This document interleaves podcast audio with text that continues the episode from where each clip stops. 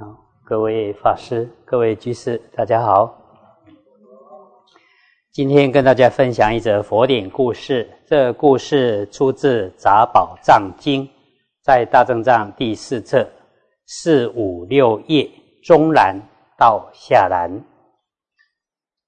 从前，世尊对比丘们说：“应当知道，过去波罗奈国有不善法。”在世间流行，当父亲到了六十岁，就让父亲披上毛毯，看守门户。那时有兄弟二人，哥哥对弟弟说：“你把毛毯交给父亲，让他守门。”而屋中只剩下一条毛毯，小弟便剪裁了一半。给父亲，然后对父亲说：“这是哥哥给父亲的，不是我给的。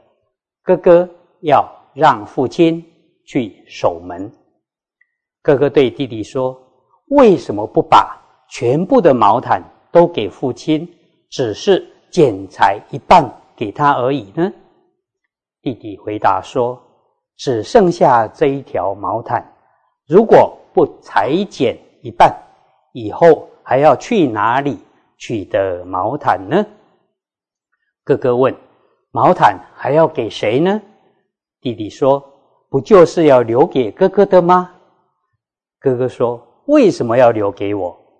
弟弟说：“当您年老时，您的儿子也会这样叫您站在门口守门呐。”哥哥听到这番话，非常惊慌。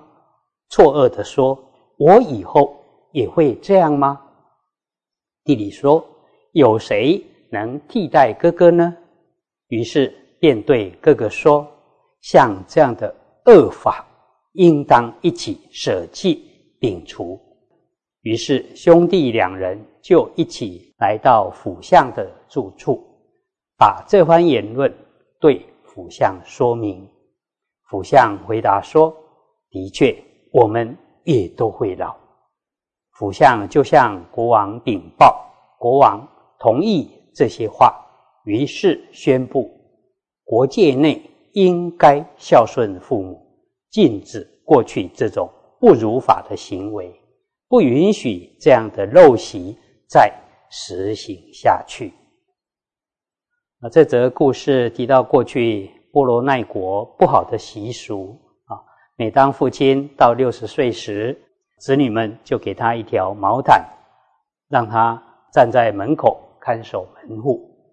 这样的陋习让我联想到另一个故事：从前一个偏远贫瘠的村庄，有一种特殊的习俗，就是每当家中有老人无法再从事生产工作时，年轻人就会背着老年人到深山里，让他自生自灭。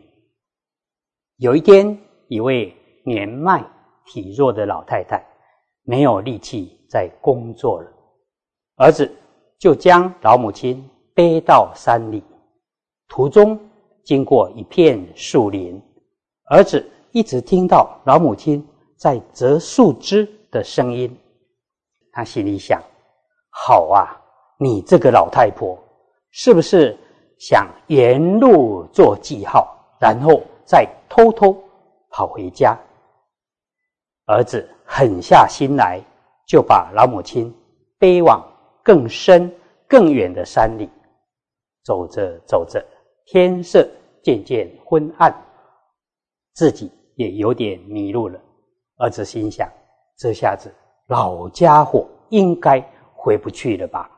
于是把老母亲放下来，很绝情的对他说：“老太婆，我们就此分手吧。”这时，老母亲轻声的对儿子说：“儿子啊，辛苦你了，我担心你迷路，已经沿途为你折树枝做记号。”你只要沿着记号走，就不会迷路了。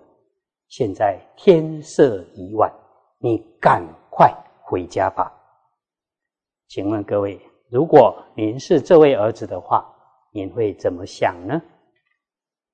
儿子惭愧的无地自容，泪流满面的向母亲忏悔，对慈母说：“娘，我们一起回家吧。”天下慈母心，啊，无论子女对母亲是否孝顺，但母亲总是慈祥的护念着自己的儿女。